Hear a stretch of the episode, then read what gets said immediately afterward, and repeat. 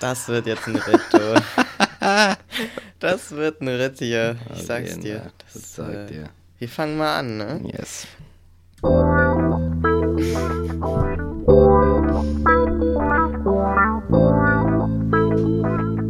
Wer macht eine Ansage, du oder ich? Okay, Machen einfach beide. genau. genau. Geil.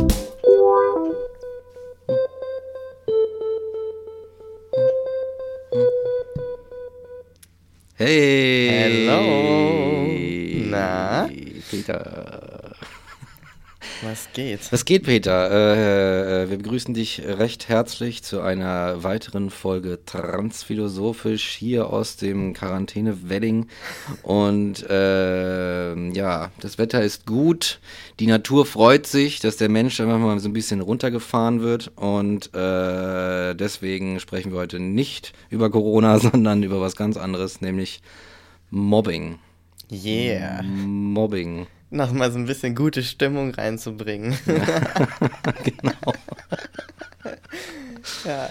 Ja. Aber das Schöne ist, dass wir hier an dem Tisch auch äh, den ganz offiziellen Sicherheitsabstand haben, würde ich Oh, sagen. stimmt. Also wir sind spuckweit äh, entfernt. Genau. Das heißt, man kann richtig schön abhusten Aha.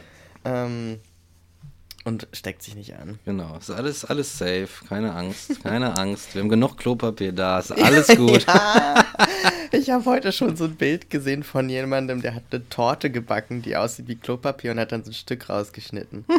Und ich dachte so, ja, Frühstück. Auf jeden. Ja, echt. ne? Wirklich. Die Leute fressen das Zeug wahrscheinlich. Naja. Es ist. Ja. Ich bin, ich bin wirklich sprachlos, Ja, ne? ob dieser ähm, Entwicklung in Deutschland Ja, und auch in den USA ja teilweise. Ja. Ähm, das ist erstaunlich. Aber gut, jetzt wissen wir wenigstens, was äh, die Grundangst des Deutschen ist. Ne? Exakt, genau, genau, genau. Die Grundangst des Deutschen ist es einfach, ist, handelt und dreht sich einfach um den eigenen Arsch. Wenn der nicht komfortabel genug mit, zumin- mit wenigstens dreilagigem Klopapier nach dem, äh, nach dem Exkretieren einfach gesäubert werden kann, dann ist wirklich die Katastrophe losgebrochen und dann, dann darf man wirklich, dann kommt die Panik. Dann kann man wirklich von einer, ähm, einer Krise sprechen. Exakt, dann ist die Krise, dann, dann ist Krise. Shit gets real. When the shit gets real. Ah, Schön. Ja, äh, äh, cool. Äh, Mobbing, cooles Thema und so. Und äh, äh, jetzt so ganz uneigennützig äh, sind wir inspiriert zu diesem Thema, weil euer Onkel Mikey nämlich jetzt so ein Buch geschrieben hat und das kommt im Mai raus, wenn, wenn die Welt dann noch steht. So. ja, Ne? das ist jetzt so ein bisschen im Bredouille, ne? Das ist jetzt gar nicht mehr so sicher. nee, also man weiß halt nicht, ob die, ob die Druckereien nicht alle schon explodiert sind und so, ne, wenn, wenn das halt alles vorbei ist. Aber äh, naja, geplant ist irgendwie äh, Anfang Mai. Schauen wir mal, wie es läuft. Und es, äh, das, sagen wir mal, das Oberthema ist Mobbing und deswegen sprechen wir einfach heute über das Mobbing. Und weil es auch sonst einfach genug dazu zu sagen Exakt. gibt, würde ich sagen. Exakt, voll wichtig, eigentlich wirklich wichtiges Thema, finde ich. Ich glaube, ist auch sehr zentral, gerade in Deutschland und irgendwie im Hinblick auf das, wie wir so sind und was wir so getan haben und so weiter, ist es, glaube ich, ziemlich relevantes Thema. Das stimmt irgendwie. allerdings, ja. Ja, Crazy times. davor gibt es natürlich noch einen Trans, Transtyle. Könnte man auch noch einen coolen Jingle. Brauchen wir alles Jingle. so ein, so ein nur so rum am Dum, dum, Tippen. dum. Trans-Teil. Dann sind wir so eine Radiosendung aus den 90ern. Ja, genau. ja, Mann.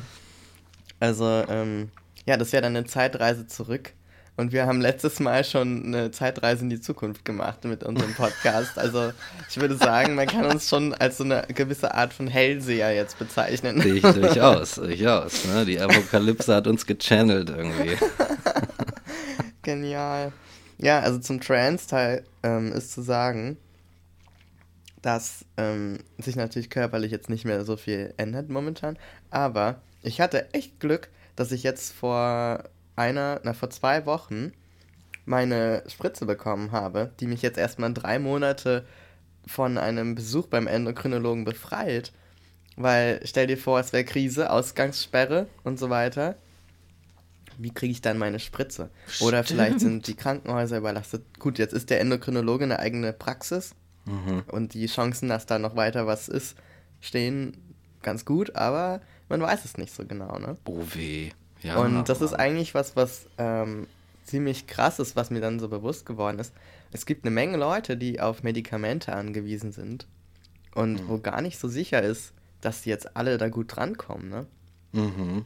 Also stell dir vor, du musst irgendwie immer zur Dialyse ins Krankenhaus. Oh. was machst du denn shit. dann jetzt? Oh, Bleibst du dann die Scheiße. ganze Zeit da und solche Sachen? Und das ist ja ganz schön, ich glaube, das ist eine krasse Zeit für Leute, die sowieso schon viel mit Medizin zu tun haben, also als Patient sozusagen. Und ja, deswegen bin ich da ganz froh, dass ich da gerade pünktlich vorher noch meine Spritze bekommen habe und zwölf nach Wochen jetzt Ruhe habe. Und auch da mein Blut abgenommen wurde und ich die Werte bekommen habe, es ist alles in Ordnung. Naja. Ich bin, ich bin quasi der Traum eines jeden Arztes, denn ich habe bei allem so die Mittelwerte. Also zwischen, es gibt ja immer so die, die äh, von bis Werte und irgendwo dazwischen ist in Ordnung. Und ich habe quasi so einmal den Jackpot. Ich habe quasi einmal alles, alles. Mittelweg. Und ähm, das Geile ist, das Geile ist, am Anfang steht so Anamnese Mhm. und da steht einfach nur, geht gut. was? Echt? ja, das ist total witzig, weißt du? Das ist so, ich dachte irgendwie, da steht irgendwas so, ja, mit dem Patient wurde gesprochen oder irgendwie, es wurde überprüft, wie, die, wie alles äh, läuft und so weiter. Und da steht einfach nur Anamnese, geht gut. Auch so klein und ohne Satzzeichen. Warte nochmal zehn Jahre, dann steht da läuft. ja, genau so, Alter. Das ist wirklich, aber der Endokrinologe ist halt auch so, das ist quasi, der sieht aus wie so ein Althippie. Also das, der sieht aus, der hatte, der hatte einmal so einen, so einen langen weißen Kittel an, der wirklich bis zu den Knien etwa geht und dazu so, so eine Art Schlaghosen tatsächlich. Cool. Also stell dir eine Anzughose vor, also schon so auch gebügelt und so weiter, Mhm. aber dann unten mit so einem leichten Schlag. Und dazu diesen langen, knielangen Arztkittel, der auch sehr gut auf seine Figur zugeschnitten Ja, ist. so filigran, ja. oder? Ja, ja, ne? Ah. also der ist halt sehr groß Mhm. und dann sehr, sehr ähm, schmal, aber also jetzt nicht dürr, aber Mhm. schon so, dass man, wenn man einen Mantel anzieht und der gut zugeschnitten ist, das sieht. Ja, verstehe. So. Verteilt Oder sich eben- in die Höhe. So. Oder so ein Kittel, ja. Und er sieht ganz sleek aus immer.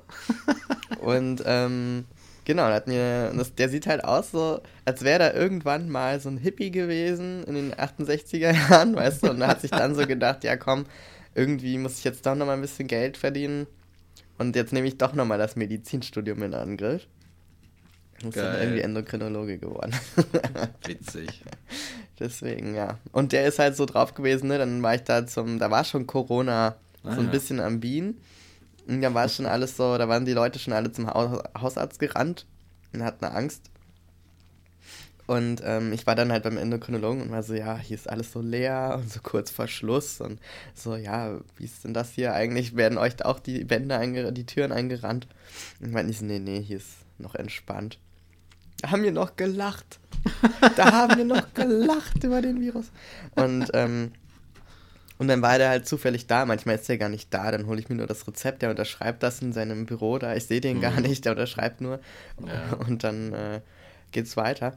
Und diesmal war der halt so, ja, dann sagen Sie mal, haben Sie denn eigentlich, wie geht's Ihnen eigentlich? Und ich so, ja, geht gut. Hat er wahrscheinlich wörtlich einfach reingeschrieben.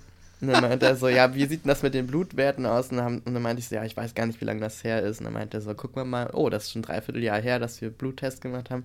Dann machen wir das gleich jetzt. Oh. Und das war ja das Ding, das ist so spontan und ich hasse ja Ah, Blut. äh, äh. Hatte ich jetzt schon erzählt. Und da war das halt auch wirklich so, ne, der hat da so quasi auf seinen Computer geguckt, wie lange ist das her? Aha, naja, dann Amnese. und wahrscheinlich lief das deshalb so ab, ne? Mhm. So, also in fünf Minuten einfach so zack. Krass, Alter. Aber Und- was, was passiert denn? Ich, also jetzt interessiert es mich wirklich. Mhm. Was passiert denn jetzt? Es kann ja sein, dass es andere Trans-Leute da draußen gibt, die jetzt halt äh, ihre Spritze irgendwie vor.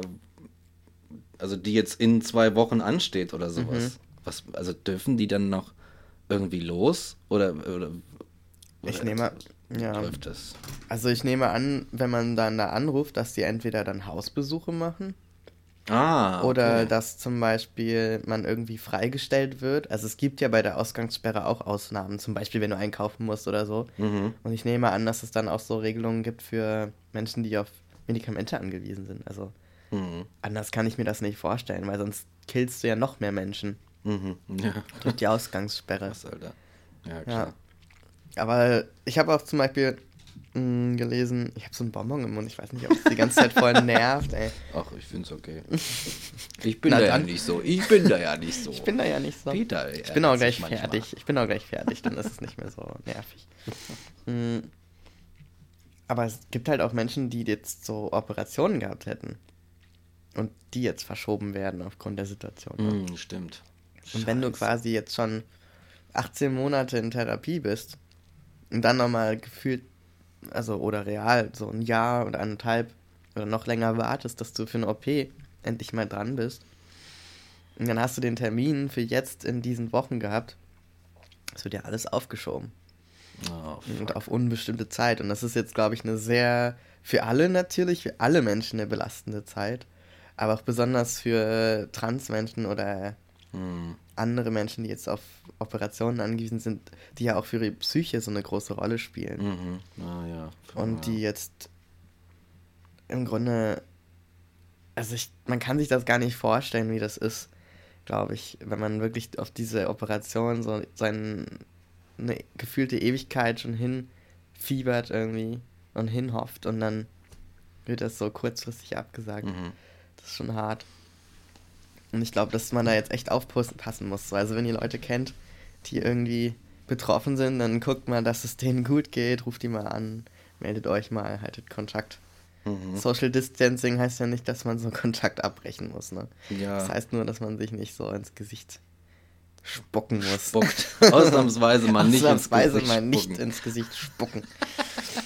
Ja, äh, ich kann mir auch vorstellen, dass bestimmt, weiß ich nicht, Leute, also jeder geht anders mit seiner jeweiligen Situation um. Vielleicht geht's halt bei, ist es bei manchen halt psychisch einfach so, Alter, mir reicht's, ich kann nicht mehr abwarten, ich will jetzt Ja. diese fucking OP haben, sonst äh, drehe ich absolut rund.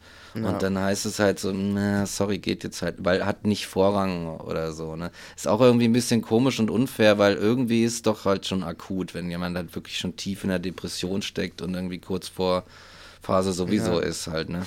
Naja. Ja, und da geht's halt ganz schnell, und das ist wirklich das Gefährliche an so einer Krise, dass im Grunde so ein Leid mit dem anderen verglichen wird. Ja, was du stimmt. halt, was nie zu guten Ergebnissen Nee. geführt hat. Noch nie in der Nee, Geschichte nee. der Menschheit hat das zu was Gutem geführt.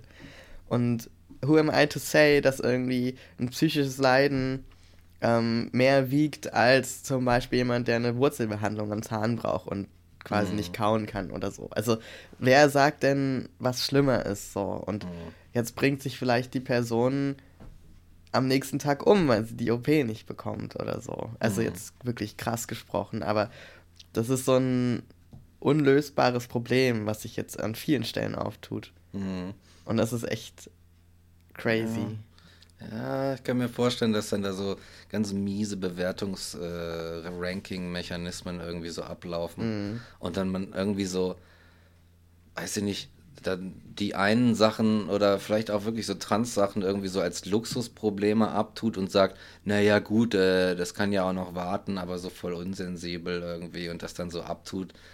Und ja, natürlich, okay, vielleicht gehen lebensgefährliche äh, äh, Operationen vor, aber man muss halt gucken, okay, welche ist das, was ist denn jetzt lebensgefährlich? Ja, Wenn eben. jemand schon irgendwie vom Suizid bedroht ist, dann ist es halt lebensgefährlich, wenn das jetzt nicht passiert. Auch wenn die Operation realiter nicht den Tod verhindert, weil es irgendwie ein Bypass oder weiß ich was gelegt werden muss. Ne? Ja. Ah, dann, und dann immer ah, dieses, ah, da geht mir schon die Leute schon wieder auf den Sack irgendwie mit ihrem so, weißt du, nee, und dann irgendwie Ja, ja. jeder weiß irgendwie, weiß es besser und so. Mhm. Ne? Ja. Man kann es eben nicht vergleichen und das ist das Schwierige daran. Und das ist ja auch die Situation in Italien, die so tragisch ist, dass Ärztinnen im Grunde jetzt entscheiden müssen, wen die retten.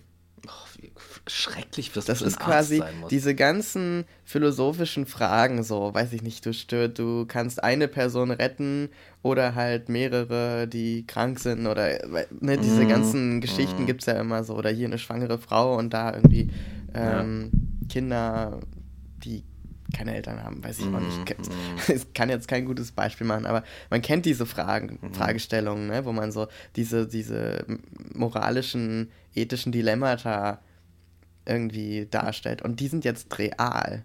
Ja, Und ja, da nützt ja. dir, da nützt dir dein Kant nichts mehr Ja, so, und dein, exakt, und dein Alter. Hegel oder so. Ja, Mann. Sondern du bist dann Arzt oder Ärztin, stehst da, hast ein Beatmungsgerät und 18 Leute vor dir und du kannst nur einen retten. Mhm, mhm, exakt, so ist es. Das, also, ich kann mir nur vorstellen, dass man da als, als medizinisches Personal mit einer Menge Traumata rausgeht. Ja, ich glaube, ja, und du rotierst, du bist sowieso nur im Stress, du musst die ganze Zeit verdrängen.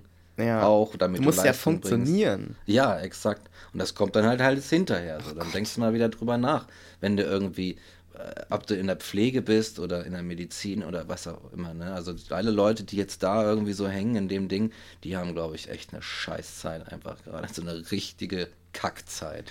Oder? Ja, es gibt tausend Dilemmata, die, die man also in, in der Philosophie aufmacht. Irgendwie, ja, äh, sollte man einen dicken Mann von der Brücke stoßen, wenn, wenn man damit fünf Leute retten kann? Also, Ja. also tausend Sachen, ne? Ja, aber dann, wenn der Shit halt real wird, weißt du, dann, dann hilft dir das alles auch nichts mehr, weil du dann. Ich glaube, das bringt dann tatsächlich nichts, ob du mal irgendwie vor x Jahren irgendwie dieses Dilemmata für dich entschieden hast, weißt du, weil dann, dann stehst du da Ja, und sagst, oh fuck. ja. Ich wusste nicht, dass sich das so krass anfühlt. Ja, exakt, exakt, Alter. Ja, ja. Da muss ich an dieses Meme denken. Is there any doctor in the, in the plane? Weißt du, so on the plane. und dann sitzt da so der Philosophie so und sagt so It's me. Life is just an illusion. And death. Ich liebe solche So. Memes, Alter. Philosophie-Memes sind Naja. so witzig. Auf jeden Fall. ja. Ja. Ja, ja. Aber bei dem dicken Mann, den du von der Brücke stößt, ich muss gerade so lachen, weil ich wieder an Fessmann denke. Ja, ja. Das ist wirklich, ist auch ein dicker Mann oder ein dicker junger Mann sozusagen. Festmann heißt die ganze Geschichte nämlich. Äh, es ist eine Novelle. Ulala. Uh, eine Novelle. Was ist denn eine Novelle? Eine Novelle ist, äh, naja, ähm, man, ich würde jetzt einfach mal so sagen, ganz äh, salopp, irgendwie nonchalant, irgendwie, dass eine Novelle äh, so eine Art kurzer Roman ist. Aber Onkel Goethe hat dann irgendwie mal gesagt, die äh, Novelle zeichnet sich dadurch aus, dass es um ein unerhörtes Ereignis geht. Oh la la. Genau. Und vielleicht, um das ganz kurz abzureißen, also die, die, der Protagonist äh, kommt 1900, erlebt einen, äh, einen ereignisreichen Sommer im Jahr 1998, kommt in ein kleines Dorf, das deutscher nicht sein könnte und äh, das irgendwie so deutsch idyllisch ist, nennen wir es mal so, so ein bisschen altbacken, konservativ und ähm, kommt dann auf die Schule und alle verstehen sich, klicken, sind irgendwie gut miteinander, aber da ist so ein Typ, ein digger Typ, ganz, ganz dicker Typ, der ähm, die ganze Zeit gehänselt wird und das halt mit so einer, so einer richtigen, mit so einer leidenschaftlichen Inbrunst und dann macht man so Witze und Sprüche um ihn und äh, stachelt sich gegenseitig an, will sich überbieten und so weiter und so fort. Und äh, äh, genau, der Protagonist findet das sehr ungerecht und denkt sich, nee, Alter, den versuche ich irgendwie zu integrieren und das geht halt richtig derbe schief und mehr sage ich dazu gar nicht. Es Ja, geht in die Hose. Es geht richtig dick in die Hose äh, und äh, ähm, genau. Äh, ja, äh, nein, ich kann, keine Spoiler, keine Spoiler. Na, keine Spoiler. keine ja. Spoiler, bloß keine Spoiler. Ja, äh, man kann es spoilern, ja. Ja, aber eine um Überleitung. Aber eine Genau. Überleitung. Genau, und dann geht es halt um, um äh, äh, Mobbing. Mobbing. Und äh, wie in der Novelle, finde ich, gibt es ein, eine ganz bestimmte Form des Mobbings, die ich sehr schmerzhaft finde, so mit anzusehen irgendwie. Und das sind, das sind, wenn man Witze über Leute macht. Weißt du? Weil eigentlich, eigentlich sind Witze was Schönes. Eigentlich ist Humor was Schönes. Aber wenn es, wenn, ich finde das schlimm, wenn Witze dazu benutzt werden, Menschen weh zu tun. Ja. So, oder? Und das macht man so oft. Hast du, Also, Gott, ja. man kennt, oder? Jeder, der mal in der Schule war, hat doch mal das gesehen, zumindest entweder selbst erlebt oder beobachtet, wie sowas vonstatten geht, oder? Ja. Was hast, hast du da irgendwas erlebt bei dir? Gott. also, öffnen wir mal die Bo Büchse der Pandora. also, ähm, ja, auf jeden Fall. Also, ich war sowohl Zielscheibe als auch ähm, auf der bösen Seite der Macht. Später dann. Und dafür schäme ich mich auch heute noch. Ah, Das ist echt auch mies. Also, ähm, wobei ich dabei immer, also ich will das nicht schönreden, aber ich hatte immer schon dieses Gefühl von, irgendwas stimmt hier nicht. ja, Ich Mann. hatte nicht so dieses, was ich heute hätte, so im Rückblick sagt man, ja, ich habe das damals schon falsch gefunden und gewusst und ich habe mich ja immer dagegen gewehrt. Bullshit, ne? Ich habe auch mitgemacht, klar.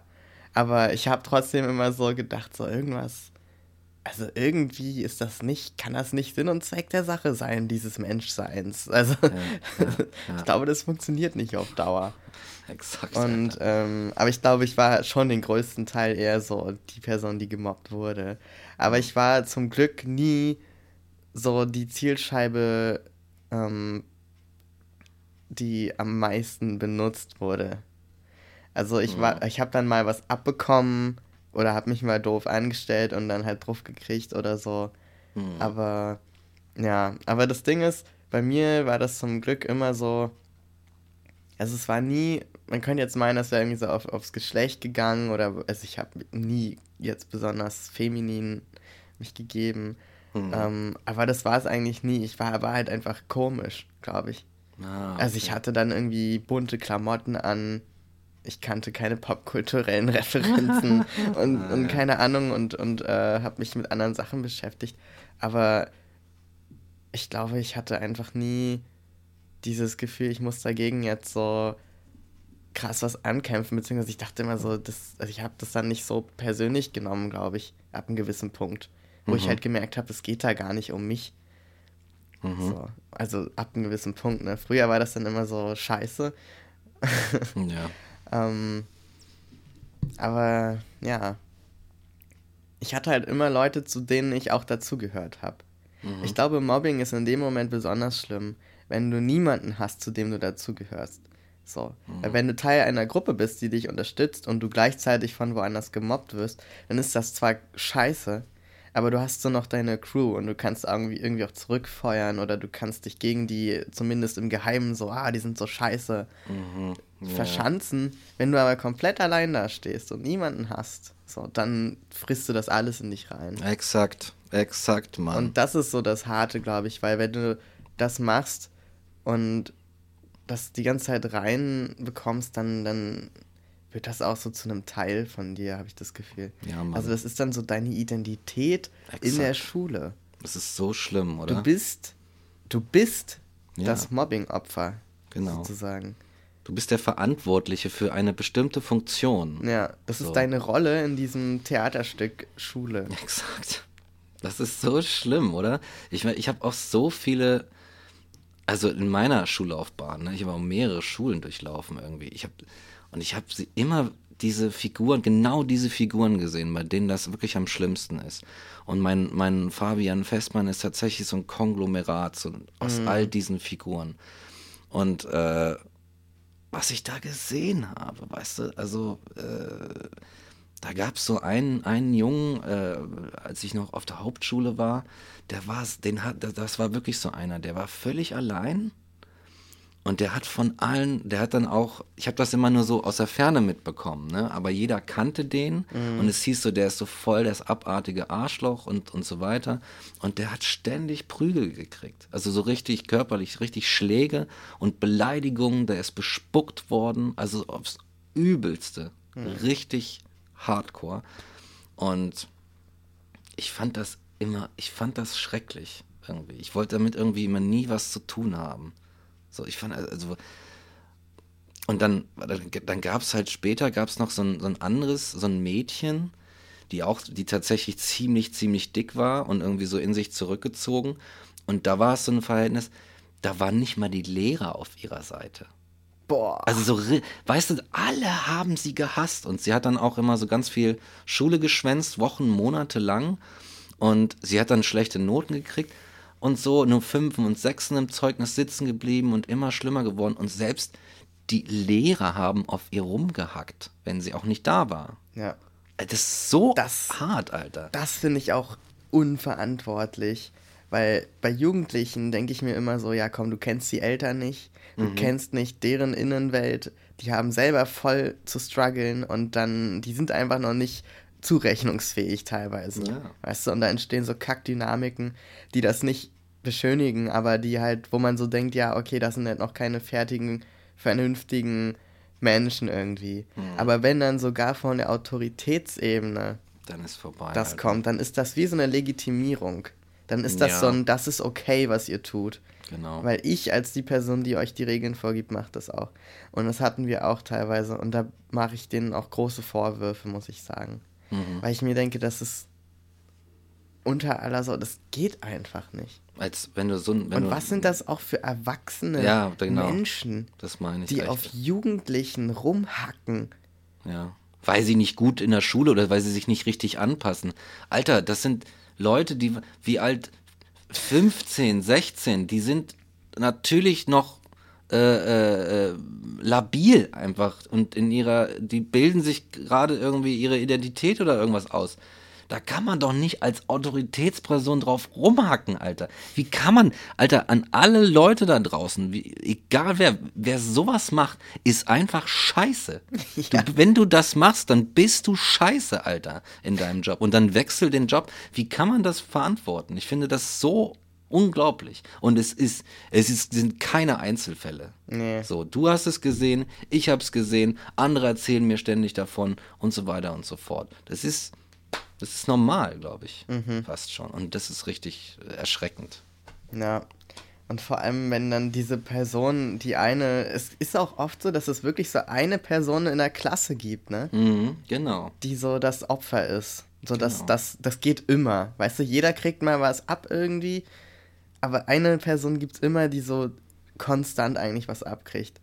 Und das ist echt, also das ist wirklich krank. Also es ist eine kranke Gesellschaft, eine Ja. kranke Dynamik so. Das ist ja. Und ich kann mich noch erinnern, die Situation, wie gesagt, ist im Verhältnis zu denen, wo ich irgendwie betroffen war, wesentlich geringer, aber in denen ich irgendwie zu diesem Angreifer wurde. ja. Ich kann mich genau erinnern, warum ich das gemacht habe und das war immer, weil ich dazugehören wollte. Das exakt. ging nie von mir aus, weil daran hatte ich überhaupt kein Interesse oder das, also das steckt ja auch nicht in mir drin. Deswegen merke ich das auch jetzt, dass mir das total zuwider ist. Mhm. So.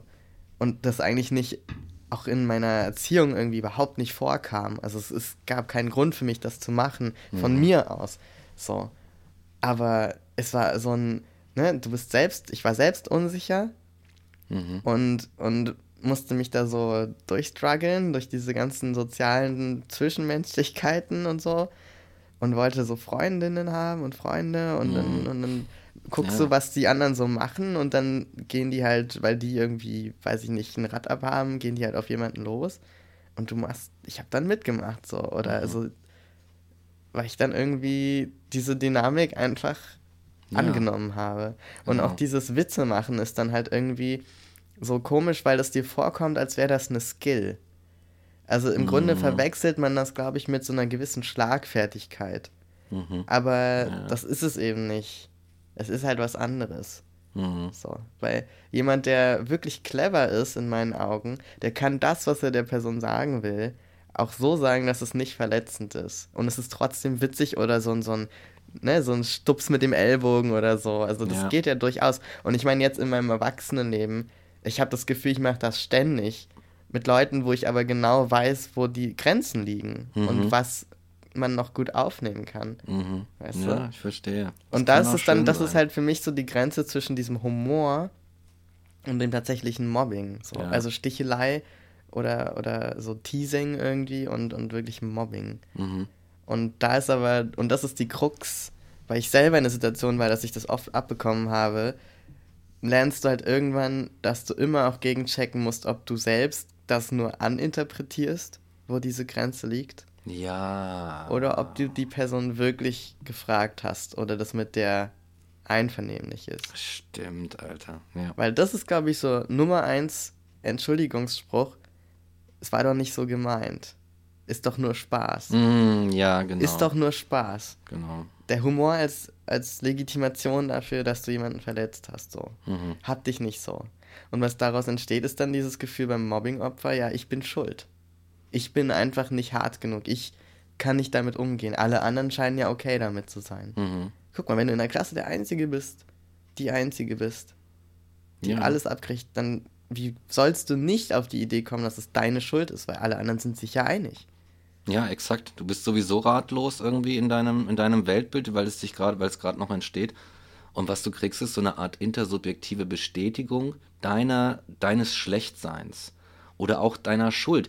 Beziehungsweise deines Schlechtseins. Und dann sagst du dir, naja, wenn alle das sagen und ich das Gegenteil behaupte, das kann ja schon mal nicht stimmen. Also muss es an mir liegen, Schrägstrich ist es meine Schuld, dass, dass das passiert.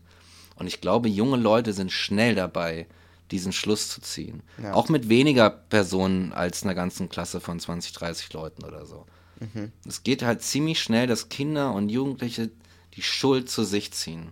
Und das ist so gefährlich. Und wer so blöd ist und, weißt du, entweder selber jung oder ein, ein ziemlich bescheuerter Lehrer oder eine Lehrerin, so, und das nicht begriffen hat, ist äh, absolut inkompetent. So. Ja. Also mal wieder, mal wieder Voll. inkompetent. Aber ähm, genau. Und deswegen, da muss man einfach mal ein bisschen, da muss man ein bisschen drauf achten und das muss man auf dem Schirm haben. So.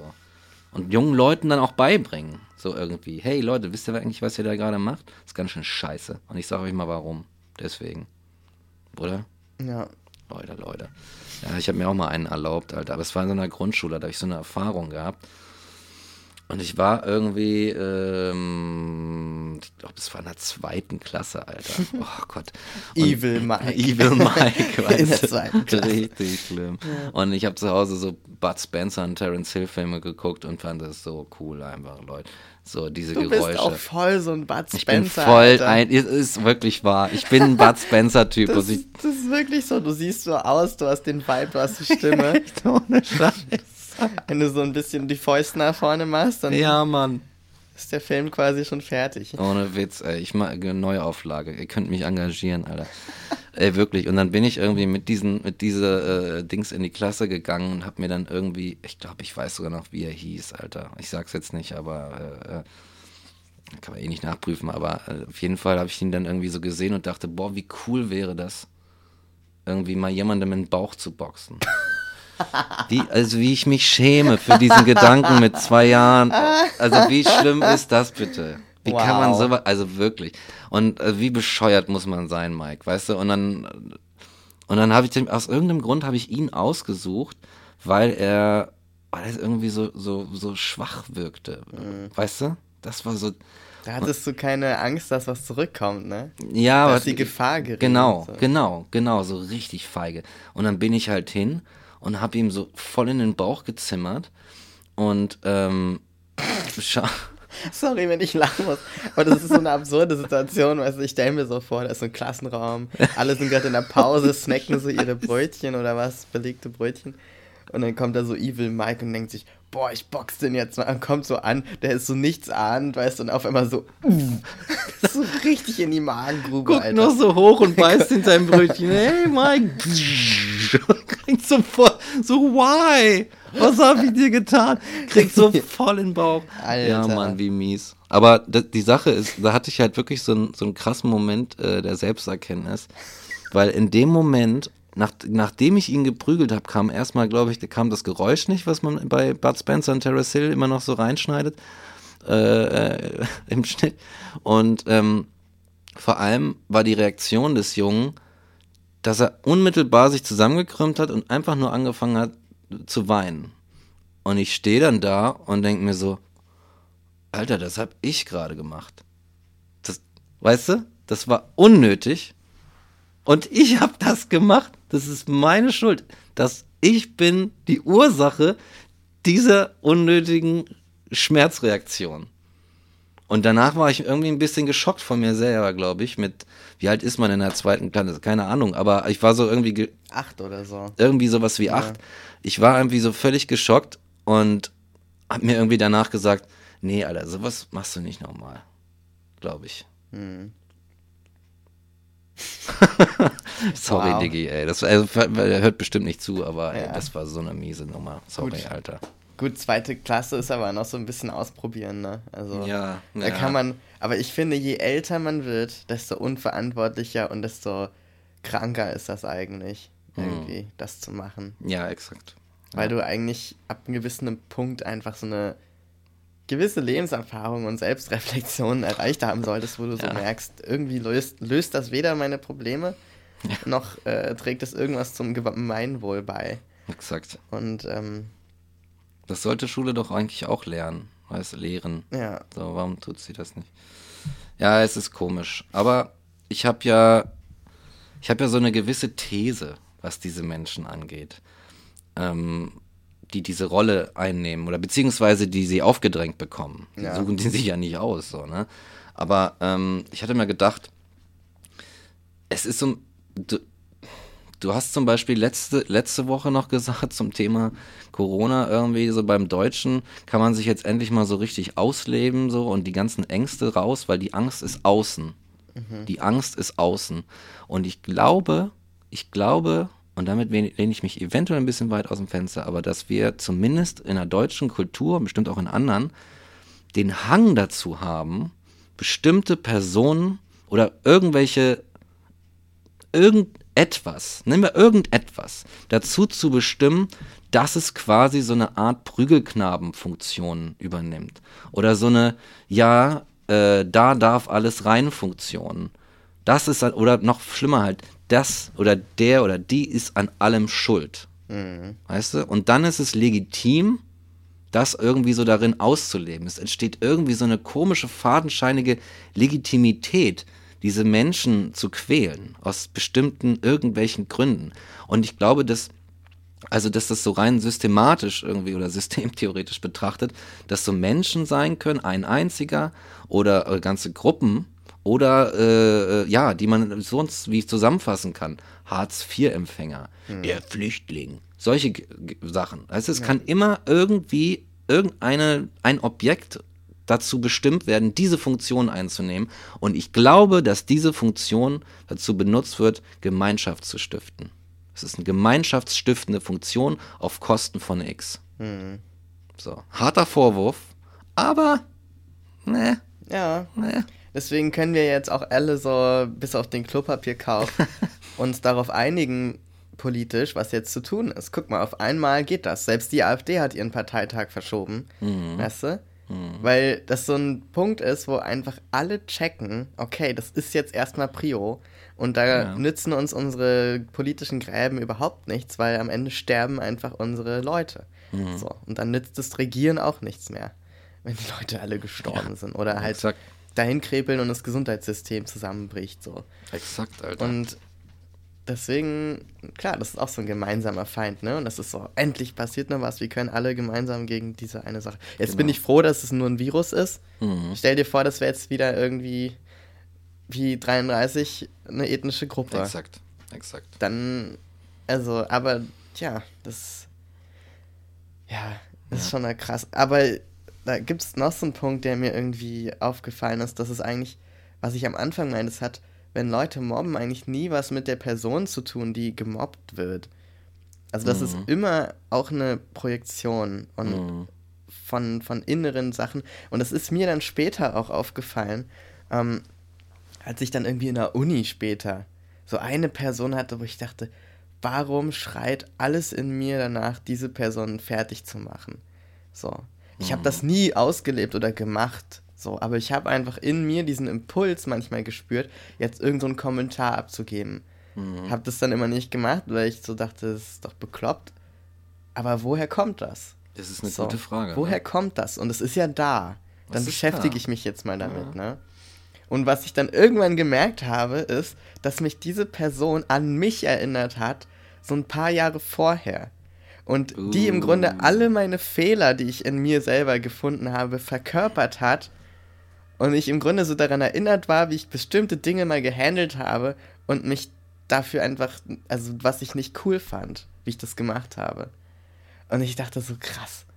Und ich bestrafe im Grunde die Person, zumindest im Geiste, dafür, dass sie genauso ist, wie ich mal war. So, oder mich im Grunde mich erinnert an meine Fehler und meine meine Versäumnisse Ja, so oder meine meine Fehltritte und so weiter.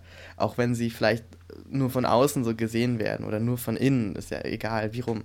Aber da ist, als mir das dann aufgegangen ist, da ist das auch verflogen, weil ich so dachte, ahaha, Ja, ja. guck mal du Dösbaddel, wie du dich hier gerade selber verarscht so. Weil ich wusste ja, dass die Person nichts damit zu tun hat. Die hat ja nichts gemacht. So, ich dachte so, hä? Ja, Mann. Komm. Und als ich das aber wusste, wie gesagt, war es total einfach, das dann auch loszulassen, weil ich so dachte, ja komm, da kann ich lieber über mich selber lachen, dass ich hier getriggert werde von irgendeiner Person, Ja. die irgendwas verkörpert. Sehr weise würde ich das, würde ich, würde ich diesen, diesen Move nennen, zu sagen, oh, okay. Weil irgendwie ist es so ein bisschen der Hass, den man auf jemanden wirft, ist ja so ein bisschen, die Person ist dann ja so ein bisschen wie ein Spiegel, in den man guckt. Letzte Woche hatten wir irgendwie Fritz Riemann, die Angst, äh, Ängste sind äh, Spiegel unserer Abhängigkeiten und vielleicht sind, ist so Hass, weißt du, ist mehr so ein Spiegel unserer nicht nur Fehler, sondern auch der Sachen, für die wir uns, die wir uns nicht verziehen haben, die wir uns nicht verzeihen können und für Ja. die wir uns immer noch irgendwie maßregeln, irgendwie sowas. Ja, und Scham spielt da auch wieder eine Scham. große Rolle. Ja, Mann, wir schämen uns für uns selbst oder so und dann und wie mies und dann suchst du dir, weißt du, und dann eigentlich willst du dich selber prügeln und dann machst du machst du so eine Nummer und hast so einen Stellvertretenden, Mhm. ein Stellvertreter wird auserkoren, den du dann anstelle dein, an deiner Stadt hassen darfst. Und das ist eine miese eine miese Nummer, Alter. Das Ja. ist auch so, das, da würde ich tatsächlich so, schon sagen, das ist auch sehr rückständig, oder? Wenn man das macht. Und wenn man irgendwie, ich meine, vielleicht, gut, man ist die ganze Zeit mit diesen Dingen in unserer Kultur auseinandergesetzt und nimmt das so mit, man lernt das so und es geht so ein in deinen Geist, in deine Entwicklung und du merkst es vielleicht nicht mal. Aber wenn man es irgendwie dann bis ins Erwachsenen, später Erwachsenenalter trägt und es dann immer noch nicht begriffen hat, dann ist es wirklich schon, dann ist es kritisch und schlimm, oder? Ja. Würde ich sagen. Ja, Es Mann. ist ja auch einfach eine Welt, eine Leistungsgesellschaft, in der die extrovertierten Menschen und, und lauten Stimmen bevorzugt oder, oder irgendwie Mhm. gepraised werden. Also es ist, fühlt sich zumindest oft so an. Mhm. Und man merkt das auch, wenn man zum Beispiel eher extrovertiert ist oder zum Beispiel mit Menschengruppen oder mit, mit Netzwerken kein Problem hat, wie das einfach total dabei hilft, Fuß zu fassen und ähm, sozusagen sich irgendwie zu profilieren, in welcher Situation auch immer. Und ich glaube, wenn man dann jemand ist, der eher in sich gekehrt ist, dann nimmt man sowas auch eher an und kehrt diesen Hass dann nach innen. Also im Grunde, weißt du, so die, die ähm, Leute, die dann den Hass nach außen kehren, der da ist, oder die Scham und so weiter, die gehen auf andere los in solchen Situationen. Und die Personen, die dann eher das nach innen richten, die fressen alles in sich rein Mhm, und, und genau.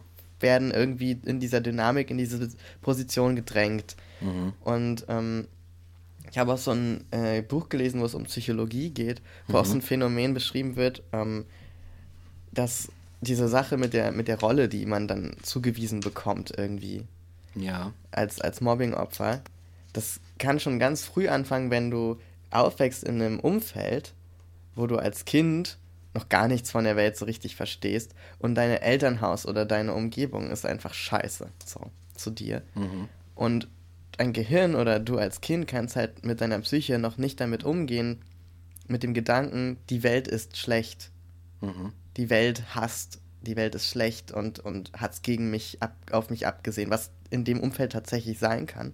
Mhm. Und geht dann davon aus, dann muss das Problem ja bei mir liegen. Weil die Welt kann es ja nicht sein. Es kann ja nicht, Ja. weil man nicht, dieser Gedanke, die Welt ist schlecht, ist so schwer und groß. Das ist einfach eine Sache, die man nicht annehmen kann. Mhm. Man, weil dann wäre ja alles verloren. Dann könnte man es ja gleich lassen. Exakt. Was passiert, wenn du Weil- das annimmst, ne? Weil wenn du wirklich den Gedanken hast, ja stimmt, ich, ich bin gar nicht das Problem, warum mobben die mich, die Welt ist scheiße, dann what's, ne what's left? So, weißt du, dann Ja. willst du ja da drin nicht leben. Vor allem, du, du fühlst dich ja auch klein und, und schwach Ja. und hilflos und du, Genau. du kannst ja eher so irgendwie, es ist, scheint manageable oder überschaubarer, dich selbst irgendwie zu, zu prügeln oder zu maßregeln, Ja. als die ganze fucking Welt. Ja, eben. So. Genau, da kannst du vielleicht noch sagen, ja, ich habe diese ganzen Fehler und ich kann was damit machen. Ich kann mich ändern. Ich kann mich ändern. Ich kann irgendwie diese Erwartungen erfüllen oder so. Ich kann mich Und vielleicht verbessern. wird es dann besser. Genau. Aber ich kann nicht die Welt verändern. Mhm. Und dann Ja, Mann. das passiert ist es. sowas. Ich glaube Das auch, ist so fucking hart. Ja, Mann. Und ich glaube, ich glaube, was ich da irgendwie auch zu sehen denke, glaube, äh, ist, ähm, dass es irgendwie so eine Art gewaltschwarzer Peter ist, der da umgeht. Weißt du, es ist, ich glaube natürlich, dass wir auch irgendwie in unseren Elternhäusern, auch in den, in Anführungszeichen, besseren Elternhäusern, dass da Gewalt irgendwo kursiert die man vielleicht als solche gar nicht mal so erkennt, weil sie oft gar nicht so etikettiert wurde. Und dann gibt es halt andere Haushalte, in denen kriegst du halt äh, äh, progressiv die ganze Zeit off, offen auf die Fresse, so physisch und so. Aber dass diese ganze Gewalt, die irgendwo an, an Leute gerät, dass die, dass die wandert. Ja, und wenn du, wenn dann irgendwie, wenn du Gewalt erfährst, dann ist das jetzt so ein bisschen esoterisch gesprochen, irgendwie sie wie so ein, wie, du bist so ein Fass, in dem, in das man die reinwirft und irgendwann läuft es über, es wird zu schwer und du gibst es weiter und du gibst es an wen anders und manchmal gibt es diese Personen und die kriegen alles ab und die laufen irgendwann über. Aber im Grunde ist dieses Ganze, dieses sich mobben und Dings und so weiter, ist halt wie, als würde man die ganze Zeit irgendwie den schwarzen Peter loswerden wollen. Statt es irgendwie wie ein vernünftiger Mensch, sage ich jetzt mal, zu verarbeiten. So, Ja. Oder zu sagen, so, oh, was mache ich da eigentlich? Und es irgendwie verpuffen zu lassen. Stattdessen gibt man es weiter. Das ist so wie Energie kann nicht äh, verpuffen, sie kann nur umgewandelt Ja, genau, werden. ne? genau. Physikalischer genau, Grundsatz. Genau. Thermodynamik. Ja. Die Thermodynamik der Gewalt. Oh, ja. Shit. Ja, ja. Ja. Klingt äh, lustig, aber ist ganz schön scheiße. Ja, exakt, genau. Das ist es. Ganz schön scheiße, Alter. Ja, jetzt haben wir natürlich die ganze Zeit über Schule gesprochen und so weiter Hm. und unzurechnungsfähige fähige Jugendliche. Aber was auch krass ist, dass wir das dann einfach weiterführen Exakt. und dann gibt es Mobbing am Arbeitsplatz. ja, Mann. Und das ist wirklich, also, wenn man Stromberg geguckt hat Ja, Mann. oder The Office, was auch immer, ne, Ja. dann weiß man, äh, wie real das ist, weil Ja. wenn man sich das anguckt, hat man nicht das Gefühl, man würde eine Serie gucken, ich, denke ich manchmal. Nee, das ist so ein, wirklich ja, eine Doku. This, this is happening, so. Mhm. Das ist jetzt Zufall, dass das alles Schauspieler sind, quasi. Ja, ja. So, und, aber es ist wirklich, ich kenne einige Leute. Ich habe Freunde, bei denen ich weiß, dass sie den Arbeitsplatz wechseln mussten oder gerade dabei sind, das zu müssen, weil sie aus dem Arbeitsplatz, wo sie waren, rausgemobbt wurden. Ich habe das auch, ich kenne diese Geschichten zuhauf. Wo dann der Oh. Hausarzt krank schreiben muss, weil sie es nicht mehr aushalten. Ja, und die dann wochenlang zu Hause hocken und das verarbeiten oder auch nicht so richtig können und dann sich einen neuen Arbeitsplatz suchen müssen. Mhm. Was sind wir für eine Ja, kaputte Gesellschaft? ja, Mann. Wirklich, ne? Wie, wie kaputt sind wir eigentlich? Und genau das ist es. Äh, ich habe auch diese Leute erlebt. Dann genau diese Leute, die du in der Schule erlebt hast, da gab es dann, da war ich in irgendwelchen, ich war in zig Jobs einfach und dann auch manchmal nicht lange und dann kam der nächste und so. Und habe dann immer gesehen, es gab auch dann da diese Leute. Und dann kennst du, ich weiß nicht, ob du das kennst, aber Peter kennst vielleicht. Wenn man dann irgendwie, dann gibt es diese Momente, wo Pause ist und dann sitzen alle zusammen und dann ist die betreffende Person ist nicht da und alle sind so am Reden. Ja, weißt du, was Ding sie wieder gemacht hat und das und so, oh Gott, äh, so scheiße, oh, die ist so, die ist so hässlich oder das. Und dann geht es die ganze Zeit los. Und dann kommt die, dann ist es manchmal so, dass die Person dann, ne, Sentiment terrible eigentlich fast, ne? Ja, Mann. Und dann, Ja. yay. Sentiment terrible. dann kommt diese Person um die Ecke und alle sind so still und reden über was anderes, weißt du? Ja. Also es, es ist so, es, es ist so abartig und es ist so feige und peinlich, weißt du, und dann regen sie sich die ganze Zeit irgendwie auf und so, äh, und das und das, aber haben nicht mal den Arsch in der fucking Hose, das der Person einfach selber zu sagen. ja. Shame on you. Shame on you. Shame on you. Und Stromberg ist ein gutes Beispiel. Ich finde, dass sie das wirklich sehr schön gemacht haben. Da gibt es ja die Figur des Ernie Berthold. Ne? Mhm. Und die wird, um das irgendwie darzustellen, immer wieder schön eingesetzt. Mhm. Ernie ist immer, ist immer der, zu dem man zur Not hingeht und den man so ausbaden lässt auf irgendeine Weise, um sich selber irgendwie den Arsch zu retten. Ja. Ne? Und er entwickelt dann auch Verhalten, was dem versucht, so mit den gleichen Mitteln entgegenzukommen. Mhm, genau. Und scheitert damit aber, weil es eben nur in der einen Richtung funktioniert. Mhm. Diese Dynamik. Und das finde ich auch so gut, weil es ist nicht so, dass er das immer nur reinkriegt, sondern er wehrt sich dann auch oder versucht es zumindest. Und dass er damit scheitert, finde ich noch bezeichnender, weil das eigentlich so aufzeigt, wie es wirklich läuft. Mhm. Ja, genau. Du kommst da einfach nicht raus, ja, sozusagen. Du kannst nur die Situation verlassen. genau. Du kannst, du, du bist wirklich gefangen. Du bist gefangen. Ich meine, was, was, was bliebe jetzt der Figur Ernie? Tolle Figur halt, ne? Ja. Auch toll umgesetzt. Äh, äh, äh, was bliebe der Figur anderes übrig, als zu kündigen, um da rauszukommen? Aber gleichzeitig ist es so tragisch. Es ist eine sehr tragische Figur eigentlich, ne? Ähm, weil, wenn sie, sie hat ja sonst kein Sozialleben. Ne? Und wenn Genau. du die Figur dann halt sagst, so die einzige Lösung ist da zu kündigen, dann muss sie quasi, dann cuttet sie sich selber ja, so ja, quarantänemäßig einfach von den sozialen Kontakten ab. Und das ist auch nicht der Gesundheit förderlich in dem Sinne. Und das ist deswegen. Es ist Ja. lustig und so, aber es ist eine, eine tragische, tragische Komik. Eine Ja. tragische Komik. Ja. Und ich finde, bei solchen Serien merkt man halt auch, wie man selber so tickt, wem man, wem man. Zitteraal, ich komme gleich nochmal rein. Ähm, wem man sich so nahe fühlt. Also mit wem man irgendwie empathisch mitgeht. Weil manchmal habe ich auch so gedacht, so sind die Witze von Ulf zum Beispiel halt auch lustig. Und dann denkt man sich so, Ja, oh Mann. shit. Ja, Mann. Oh shit. Und das ist das Ding, dass, dass diese Figur Ernie ja auch so angelegt ist, dass du nicht die ganze Zeit denkst, oh, der Arme, sondern der macht halt auch Scheiß und ist nervig und so weiter. Mhm. Und das ist aber eben der Punkt, auch nervige Menschen, auch Leute, die du nicht leiden kannst, haben es nicht verdient, fertig gemacht zu werden. Und das ist, glaube ich, dieser Druckschluss, dass man jemanden nicht mag und deshalb alles mit dem machen darf. So. Mhm. Weil das zeichnet halt die Menschenwürde aus, Artikel 1 Grundgesetz, weißt du? Dass du genau das nicht darfst und dass genau das auch einfach nicht richtig ist. Also es ist einfach falsch menschlich. Ja. Und da, da merkt man eigentlich so, ich finde, das ist so das, was vielen Menschen fehlt in solchen Kontexten, Arbeit zum Beispiel oder weiß ich nicht, in, in irgendwelchen Szenen oder so. Ähm, so ein mangelnder Respekt einfach der Person als solche gegenüber. Da geht es nicht um politische Ansicht, da geht es nicht um, um Musikgeschmack und Vorlieben, sondern Mhm. da geht es darum zu sagen, ja, das ist ein Mensch wie du und ich und der hat ein Leben, der hat seine Gedanken, der hat seinen, seine Struggle und er hat seine Momente, genau wie Mhm. wir und wie ich.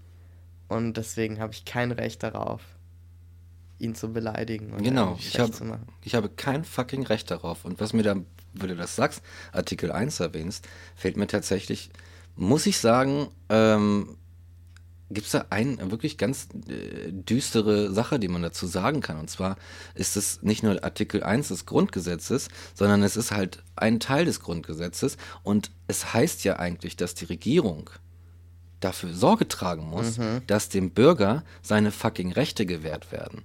Aber wo, also wo passiert das in dem Fall von Mobbing in den letzten Jahrzehnten?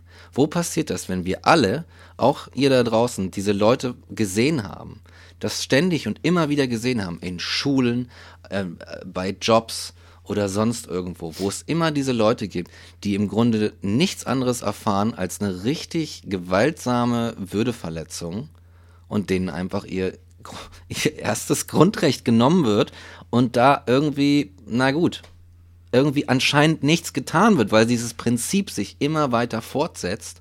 Ja, und immer einfach wie diese Funktion irgendwann einfach irgend, wieder irgendwen sucht und wenn dann halt der nicht mehr darf, dann sucht sich einfach den nächsten. Dann geht es einfach auf den nächsten über, wie so ein Coronavirus, keine Ahnung, weißt du? Und das ist eigentlich echt eine Sache, wo man sagen könnte, hey, Regierung, ich weiß nicht, aber eigentlich müsstet ihr da euren Job machen. Das ist Teil eures Jobs, auch wenn Ja. ihr vielleicht jetzt wichtigere Sachen zu tun habt. Aber das ist ein wichtiger Teil eures Jobs. Finde ich auch. Total. Und es ist ja auch eigentlich so ein Ding, weshalb ich Deutschland als Rechtsstaat sehr zu schätzen weiß. Weil vor Gericht zählt sowas eben nicht. So, weil der Richter ist im besten Fall nicht persönlich davon eingenommen, Hm, was eine Person sonst in ihrem Leben macht, sondern guckt sich nur diesen Fall an. ja. Und, und diese Art von, von Rechtsprechung finde ich sehr gut. Und das ist zum Beispiel auch was, was ich nie verstehen werde, wie es in den USA diese Jurygerichte Ja, gibt, ne? ne? Wo du im Grunde eine Jury aus random Zivilleuten irgendwie davon überzeugen musst, dass du recht hast Mhm. mit deiner Seite der Story und wo es dann nur darum geht, wie du die erzählst im Le Exakt. letztlich. Ja. Also, das ist so eine Art, da habe ich richtig, da graut's mir vor, Mhm. wenn wir sowas in Deutschland hätten. Und dann Das- stell dir vor, ein Schwarzer steht vor Gericht und sagt, ja, der Typ hat mich rassistisch beleidigt. Und in der Jury sitzen so 20 Weiße. Alter. Was ist dann, ne? Genau. Weißt du? Oder das ist irgendwie äh, eine Transfrau und die ist halt mega unsympathisch. Mhm. Kann ja sein. Ja. Und dann sitzen da irgendwelche Leute, die so sagen, ja, also Gender Studies. und Das So ist, ein Quatsch weißt du, so, und dann Ja, ja. kannst du dir aus, kannst dir ausmalen, wie das ausgeht, ne? Mhm. Also das ist so, da graut's mir wirklich vor, dass das mal, deswegen bin ich da, also wirklich Klopf auf Holz hier, Mhm. ähm, ganz froh drüber. Weil wenn man es dann mal schafft, vor Gericht zu gehen mit sowas, dann ja, hoffe ich, dass es gut geht. Ne? Ja, dass also, du halt nicht irgendwie so einen alten weißen Richter oder so hast, der sagt so, nee. Aber es gibt coole Richter in Ja. Deutschland, weißt du, es gibt einfach, ey, pro, mal Props raus an so einige Richter da draußen, wo ich sage echt so, boah, Hut ab, Alter. Ich weiß, an wen Ich weiß, ich weiß, dass du weißt, an ich denke. Ja, Mann. Wie heißt er denn nochmal? Äh, Ich weiß es nicht, in Bernau ist der. Der Bernauer, ja, ne? Richter. Der auch irgendwie so äh, über Drogen, so, das ist äh, ein cooler Typ. äh, cooler Typ. Sau cooler Typ. Selten so einen coolen Typ im Fernsehen gesehen, der so, der, der so solide auch aussieht. Wie heißt Mhm. hab- er? Wie heißt er denn? Ich weiß Andreas? I don't know. No! Egal. Egal. Egal. Ähm, ja. Wen ich auch sehr gern mag, ist äh, Shame, also nicht Shame on Me, aber doch, ich mag, ich mag sie wirklich, Barbara Salisch. Barbara Salisch. Ich finde die cool. Das ist, das gibt schon so lange. Das hab sogar Ja, ja. ich schon im Fernsehen geguckt ja. früher. Shame on Me habe ich gerade nur gedacht, weil ich halt diese bekloppte Serie geguckt habe manchmal. Und das ist so, wenn, ich finde irgendwie, wenn ich so, also wenn ich so richtig down bin und irgendwie nichts kann, außer YouTube-Videos gucken, dann gucke ich halt meistens so gern ähm, so abgedroschene Nischen-Dokus oder halt Barbara Salisch oder sowas. Ja, ich, Und ich finde irgendwie, Barbara Salisch ist halt so. Das ist, das, die, ich finde sie als Mensch einfach so cool. Die Mhm. hat so eine geile Ausstrahlung. Und, und sie macht halt diese Sachen. Und das Ding war, wusstest du, dass das ursprünglich mal echte Fälle waren? Weil sie ist ja tatsächlich Richterin. ja, die nachgespielt sind. Die haben die einfach nachgespielt, Genau. oder? Oder, oder es waren erst, glaube ich, tatsächlich echte Fälle. Auf jeden Echt? Fall waren die sehr nah an der Realität, waren dann aber zu langweilig. Und dann haben sie begonnen, richtig Drehbuch zu machen. Ah. Wo dann auch so, ja, ja, was? Wa- Woher kommen diese Videoaufnahmen? Ist hier etwa eine Kamera im Gerichtssaal? so, was nie passiert, weißt du? Das ist so absurd. Aber es ist so witzig. Und dann, oh, wie sie das auch immer vorliest, alles. Oh, und dann diese näselnde Stimme. Ich find's Ja, genial. aber sie ist so solide, ne? Und sie ist total gerecht solide. und solide. Und, so. und ihre, ähm, ihre Leidenschaft ist auch das Malen. Sie hat ja eine Website. Ach ja? Ja, und die malt jetzt einfach. Ach was? Total cool. Die ist so. Ich möchte gerne mal mit Barbara Salisch auf einen Kaffee. Ja, ne, das wäre bestimmt das interessant. wäre geil, Alter. Liebe Frau Salisch, Frau Salisch. lass, äh, lassen Sie uns äh, Sie mal zu einem Kaffee einladen. Ja. Ganz unverbindlich. Das, Guck mal, das ne? wäre schön. Ist ja schön, Sie als Gast, also so als Gast zu haben, ne? Geil. Wie ganz so ein geiler Boah. Gast wäre das. Barbara Salisch und dann machen wir, dann machen wir einen Podcast über Recht oder, oder über, Ja. über, weiß nicht, Gerechtigkeit. Und dann kann sie mit unserem ganzen Halbwissen aufräumen. Das wäre so geil, wenn ihr Barbara Salisch im Podcast. Ja, ne? Okay, okay, Goals. Let's do it, weißt du? No risk, no fun. Ja. Einfach mal fragen. Hey, Ja. Hey, hast du nicht Bock? Ich kann dir vorstellen, die würde das wirklich die, machen. oder? das ist so gut. Ja, ja, soweit.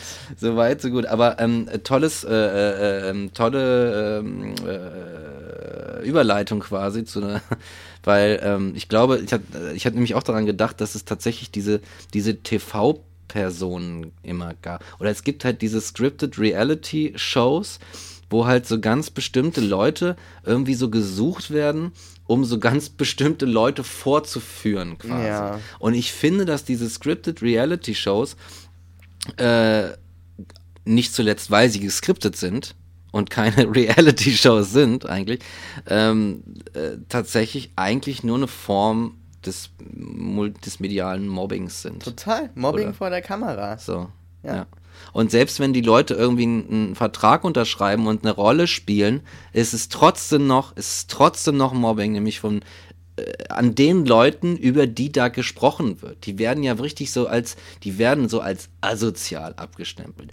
Asozial ist so ein, ist so ein Wort. Und asozial, einige wissen, woher dieses Wort kommt, in welchen Kontext das gehört. Das ist eigentlich, das ist ein Wort aus dem Nationalsozialismus äh, entstammt, weißt du? Und irgendwie auf irgendeine Art so diese schmuggelt sich diese, dieser Vibe aus dem Nationalsozialismus so ein bisschen wieder in die Gegenwart. In diesem komischen Trash-TV-Scheiß. Ja. So, indem man sagt, guck mal, wie asozial die sind. Ja. Und das ist ein faschistisches ähm, Narrativ einfach. Ja. Sorry, Leute. Sorry, äh, Eva Entwen oder wie heißt die? Vera in Vera Entwen. Die hat auch einfach ihre Seele verkauft. Ja. Shame glaub- on you. Vera hat sich einfach irgendwann mal dazu entschieden, ihre Seele zu verkaufen und zieht seitdem durch. Mhm. Das ist wirklich, die kennt da auch nichts, ne? Also das ist wirklich auch so eine Person, ich glaube, wenn man die in, in, in real trifft Mhm. und guckt und man guckt die so an, dann versteinert man so, wie, bei- weil die einfach so einen Ja. Medusa-Blick hat wahrscheinlich. Ja, Medusa-Blick. So, die ist Ja. so, die ist kalt, die fässt du so an und musst die Hand zurückziehen. Ja, exakt. Ich glaube auch, dass sie wirklich, die sie irgendwie, ich glaube, die, die muss an einen Punkt gekommen sein, wo sie sagte, ach, weißt du was, scheiß drauf. Ja, weißt genau. du, ich will irgendwie ein bisschen Geld verdienen, ist mir doch scheißegal. So, ich will mein Leben leben hier irgendwie, ich will meine Coco Pops morgens essen in Ruhe, weißt du, und dann mache ich den Scheißjob, gehe nach Hause und gucke Ja. ein bisschen Netflix oder so. Ich glaube, die ist einfach scheißegal einfach. Das Ja. interessiert die gar nicht. Ja. Ja. Ich glaube auch, die hat einfach keine Empathie dann in dem Moment. Null. Ja. Die, Ja, Mann. Jetzt sprechen wir schon über Vera Entwen, Alter. So weit ist es schon. ja, aber ich meine, sie ist im Grunde so, so eine Verkörperung der Mobbingkultur ja. in diesem Land. Ja, ja. Und Mobbingkultur ist eigentlich schon das falsche Wort. Das ist ja keine Kultur. Mobbing, weiß ich nicht, Dynamik oder, oder, oder weiß ich nicht. Mhm. Vielleicht hat es auch ein leicht, vielleicht hat es schon so leicht was davon, dass wir so eine gewisse Kultur haben. Das ist so eine gewisse, Tja, ich dass weiß es ein bisschen kultiviert ist, das zu tun. Wenn das sich so breitflächig in so versch- Deutschland ist ja auch sehr verschieden. Und dann hast du die Süddeutschen, hast die Norddeutschen, hast die Ostdeutschen, hast die, We- die NRWler. Und es ist überall so ein bisschen. Du siehst es überall so ein bisschen. So, es ist deswegen vielleicht schon ein bisschen kultiviert. Einfach. Tja, ja, kriegst heute alles ab, Deutschland. Wir mobben Deutschland. Wir mobben Deutschland so. Na, was ist los, Deutschland? Na, Deutschland, was kannst du eigentlich? kannst du du alte eigentlich? Scheiße. Guck mal, hast du Angst, dass du kein Klopapier mehr hast? Ja. Komm, jetzt kriegst du erstmal einen Tritt in den Arsch. Mach dich vom Acker. Oh Gott, ey. Ja. Das ist echt erstaunlich. Aber das ist auch so, das ist mir in letzter Zeit erst so richtig aufgegangen. Es gibt ja so viele Arten von Trash-TV. Und Barbara Salisch ist in meinen Augen auch so eine Art Trash-TV. Weißt du, das ja. ist halt so ein, das, das, also ohne das zu entwerten, was sie macht oder wer sie ist oder wer die Leute sind, aber es ist so eine, so eine ähm, inhaltliche Ebene. So, um was mhm. es da geht irgendwie, um, um irgendwelche Beziehungsstreits oder um irgendwelche zu lang gewachsenen Hecken oder um irgendwelche ähm, Ehebrüche und sowas. Also mhm. Es sind so, so Themen irgendwie, die, die überall wiederkommen. Und, mhm. Oder so Fremdgehen ist ja auch beim, beim, weiß ich nicht, mitten im Leben oder so. Ja. Geht es ja auch oft um sowas, ne? Oder Frauentausch oder keine Ahnung was. Und ähm, was sind das auch für Formate? Oh, diese Formate, wer, wer hat sich das, sich das ausgedacht? Denn aus? Das ist, Alter. Ey, weißt du, was richtig lustig wäre? Wir tauschen so die Ehefrauen aus. Ja, ey, ohne Scheiß, ne? Alter, wer, wer bist du? Wer was, was haben die geraucht, Alter? ohne Scheiß, wer hat sich das macht, ausgedacht? Macht lieber einen Podcast so. Echt, ohne Witz, Alter. so, aber naja, jedenfalls gibt es so viele Arten Trash-TV. Und mir ist aber irgendwann aufgegangen, dass es so einen wesentlichen Unterschied gibt ähm, von Dingen, die man gucken kann mit Gewissensbissen und Dingen, die man gucken kann ohne Gewissensbisse. In meinen Augen. Ah. Und zum Beispiel finde ich so Leute wie sowas wie Big Brother zum Beispiel oder Dschungelcamp oder so. Mhm. Das sind Menschen, die sich wohlwissend, was sie erwartet und was sie da tun, in diese mhm. Situation begeben. Ja. Und das sind die Menschen bei zum Beispiel mitten im Leben oder so meistens nicht. Also zumindest nicht so, wie es dargestellt wird. Mhm. Und äh, man hat nicht das Gefühl, dass die vorher schon mal eine Folge davon geguckt haben und gemerkt haben, wie mit den Protagonistinnen mhm. umgegangen wird. Ja. So. Und ähm, zum Beispiel finde ich auch so Leute wie Harald Glöckler oder mhm. Michaela Schäfer und so weiter, mhm. die halt so ganz krasse Entscheidungen getroffen haben in ihrem Leben und so eine, so eine, ja, so eine Art Promi-Leben am Rande dieses Trash-TVs führen, um es mal äh, ganz, ganz äh, diplomatisch auszudrücken. Ich finde, das ist so ein, das verkörpert gewisse Werte davon, aber es ist immer so mit einem Respekt. Mhm. Also das sind Menschen, die haben sich dafür entschieden und ich finde, man muss das respektieren, dass sie diesen Weg für sich einfach gewählt haben und sagen, ja, ich biete jetzt genau das an. Mhm. Aber das ist der große Unterschied zu denen, die das eben nicht gewählt haben und sagen, ich biete das jetzt an, weil mhm. danach ja. gefragt wird. Weil ich glaube, so zum Beispiel so eine Vera Entwen, ich glaube, die rechtfertigt das zum Beispiel auch gerne so. Im Sinne von, ja, die haben ja den Vertrag unterschrieben. Exakt. Und die Leute wollen das ja auch sehen. Mhm. Ja. Und genau. wenn die Leute das sehen wollen, dann liefern wir das auch. Aber ja. das haben nicht die Leute selber entschieden, die da vorkommen, ja. dass, dass, dass sie das liefern wollen. Nicht so. Ja, das ist ja die Sachen, das ist, muss man auch dazu sagen, die Sachen sind ja auch hochgradig produziert. Es mhm. ist ja mhm. nicht nur geskriptet, es ist auch produziert. Und äh, was da passiert, wird einfach manipuliert. Ja. So. Und dann ja. werden dann noch irgendwelche ranzigen Stofftiere hingelegt und so Chipstüten ausgekippt, Exakt. damit das da richtig schön verwahrlost aussieht. Ja. Es ist ja gar nicht keine, keine scripted Reality, es ja. ist einfach scripted. Fertig. Ja, nur dass einfach, die Schauspieler nicht wissen, dass sie gerade Schauspieler sind. Genau, und dass sie, ähm, ich glaube, es gibt auch Formate, ich kann jetzt nicht sagen, wie die heißen, aber es gibt Formate, in denen wissen die das sogar. Weißt du? Und da ist es dann einfach nur, da wieder irgendwie, wer bist du, Alter? Dass sich irgendwer irgendwie ausgedacht hat, so, pass auf, wir nehmen so Laienschauspieler, machen so bescheuerte Verträge, mit das wir alles mit denen machen können. Die kriegen irgendwie 300 Euro und den Gedanken, dass sie gerade mal kurz ein Star sind. Und dann machen wir so die richtig billige Produktion, ja. die irgendwie von der großen Masse von Leuten geguckt wird. Und wir machen, haben unser Werbegeld und gut ist. Ja. So, und Vera Entwen gehört in diesen Club. Sie ist die Galionsfigur dieses, dieser Bewegung, ja, wirklich. Echt, echt, ohne Witz, Alter. Die ist der Mercedes-Stern, dieser ganze, weißt du, der so vorne, vorne prunkt, Alter. Wen ist der Mercedes-Stern des Trash-TV? Ohne Scheiß, Alter. Shame on you. Jetzt wird sie geschämt. Genau, heute kriegen, ja, ja, alle, genau. kriegen sie alle ab, die, die es eigentlich ja, verdient genau, haben. So sieht es aus.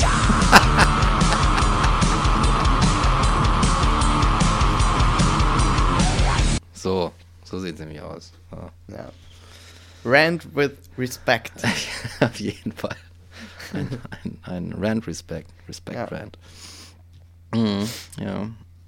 Hast du noch was zu sagen eigentlich? Ich habe nichts mehr zu sagen, außer vielleicht, äh, ja, Leute, betet äh, mal ein bisschen für euren Onkel Mike, dass die Druckereien noch stehen nach der Apokalypse und zumindest meine Novelle gedruckt wird. Alle anderen Bücher sind mir egal. Und äh, nein, natürlich nicht. Aber ähm, äh, dass sie dann im, äh, Anfang Mai, wenn das Wetter schon schön ist, irgendwie wir alle uns zur Buchpremiere irgendwo treffen können. Und äh, äh, ja, ich hoffe, das wird was und äh, ich halte euch auf dem Laufenden wie es läuft. Kauft alle mein Buch, ich bin arm, ich brauche das Geld. Äh, es ist auch ganz gut. und ich freue mich, wenn ihr es lest. Da steht hinten meine E-Mail-Adresse drin. Auch süß. Süß, ne? Oh. Ja, Mann. Ich habe gestanden, hey, wie hat dir dieses Buch gefallen? Schreib mir eine E-Mail. Ja, hallo Mike, ich fand's richtig scheiße. Oh, scheiße, was bist du bescheuert oder was? Ja, das kann sein. Äh, auch diese Mails werden gelesen. Aber ich dachte so, hey, das war ganz cool. Ja, nice. Kontakt, so. Ja, ich habe ja schon eine Leseprobe davon gehört und ich muss sagen, äh, ich fand's auch sehr gut. Aber da war auch so ein Moment, das kann man auch noch mal kurz sagen. ähm, Sentiment terrible. das kann man noch zum Abschluss sagen.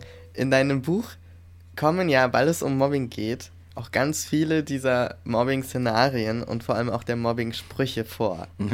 Und jetzt gab es diese wundervolle Situation auf der Lesung. ich muss jetzt schon lachen, dass du diese Sprüche natürlich auch vorgelesen hast, aus Sicht der, der äh, Protagonistinnen gesprochen. Und man als Publikumsgast jetzt da saß und nicht so richtig wusste, wie man darauf reagieren soll. Vor allem mit der Ankündigung, es Ja. geht um Mobbing und es ist ein ernstes Thema. Ja. Und dann sitzt du da und denkst dir, scheiße, ich finde diese Sprüche aber so lustig. Und das ist wirklich richtig übel. Das ist richtig übel, aber auf so eine harmlose Art, weil es ist ja fiktiv. Ja, ja. Aber man merkt so, wie, wie das noch so drin ist, wie man alle, wie jeder und Mhm. jede diese Erfahrung mal gemacht hat, wie es ist, über so einen Spruch zu lachen Ja. und was das eigentlich bedeutet. Also ich saß halt auch da und musste mich echt zusammenreißen, Mhm. weil ich jetzt dich und deine Geschichte und also diese Geschichte des Buchs ja auch kenne Mhm. und auch weiß, wie es gemeint ist. Und ich dich auch kenne als jemanden, der gerne mal so zynisch lacht und so weiter, weißt du? Und dann ist es so, dann, für mich war es halt echt so ein Moment, wo ich so dachte, ja, ich kann mir vorstellen, dass es eigentlich cool wäre, wenn die Leute jetzt lachen, weil Ja, genau. man soll ja diesen, diesen Vibe kriegen eigentlich, Ja, ja. ne? Und dann vor den Kopf gestoßen werden, so von wegen, oh shit, Mhm. wo das am Ende hinführt, so, ne? Und deswegen, ne, und das Publikum war aber so silent. So vorsichtig, So ne? richtig vorsichtig. Und so ein Vorsichtig. bisschen gechackelt und man hat immer so gehört. Exakt. Das, gesagt, was mein Fehler war, dass ich es angekündigt Ja, habe. genau, da hättest du es ich nicht ankündigen sollen. Ich jetzt nicht ankündigen dürfen, das mache ich auch nicht mehr. Ja. Habe ich daraus gelernt. Und dann ist es halt am schönsten, wenn du die Leute, dann hast du sie, wie man so schön sagt, an den Eiern. Ne? Mhm. So, und du lässt sie erstmal lachen und dann klärst du sie auf, worüber sie da eigentlich gerade gelacht haben. Ja, Ah, schön. Ein bisschen fies sein zum Publikum. ja. So Wir könnten ja eigentlich beim nächsten Mal so einen Auszug davon einfach vorlesen. Also du. Das könnten wir tun. Einfach so, so ein, weiß ich nicht, so ähm, fünf Minuten mit Mike. Fünf Minuten mit Mike. Mikes Buch irgendwie. Ja, Vorbereitung. Ja, das können wir machen. Dann lese ich ein Stückchen vor. Und ähm, So kleiner Teaser. genau, ein kleiner Teaser, Teaser. so, der euch ein bisschen neugierig macht. Ja. Ein kleines so ein Freebie. wo man sagt so, hey, wenn du mehr brauchst, ruf an. Genau. 15 Euro.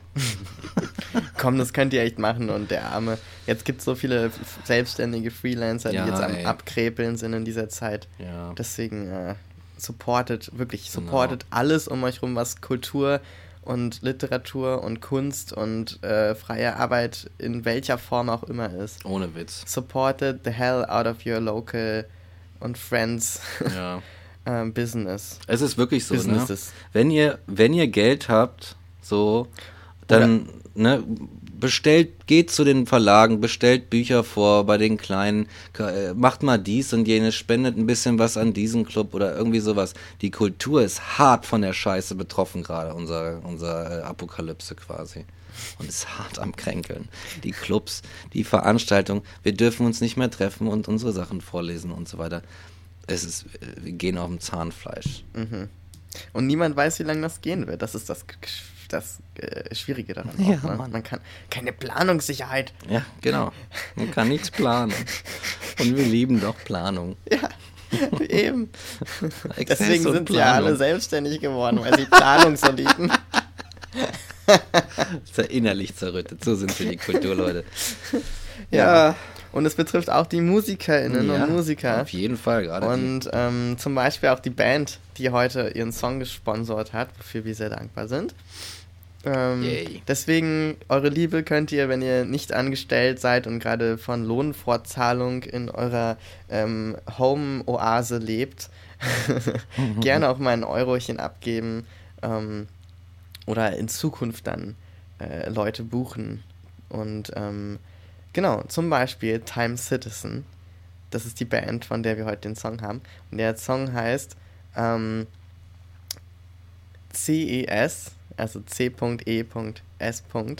Counting Elec Electric Sheep. Und wir haben den auch noch nicht gehört und lassen uns jetzt überraschen. Und äh, wir wünschen euch eine gesunde Zeit. Bleibt gesund, Mhm. steckt niemanden an, bleibt zu Hause, stay the fuck home. Genau. Und wascht euch die Hände. Genau. Ja? Bisschen Netflix Also, gucken. Nehmt euch die Kopfhörer, stellt euch jetzt ans Waschbecken und solange dieser Song läuft, wascht ihr euch die fucking Hände. Genau. Ja? Genau. Und äh, genau, also nochmal, Time Citizen, CES, folgt ihnen auf Instagram und Twitter, nein, Instagram und Facebook. Und äh, ja, stay healthy. Genau. Tschüss. Bis bald.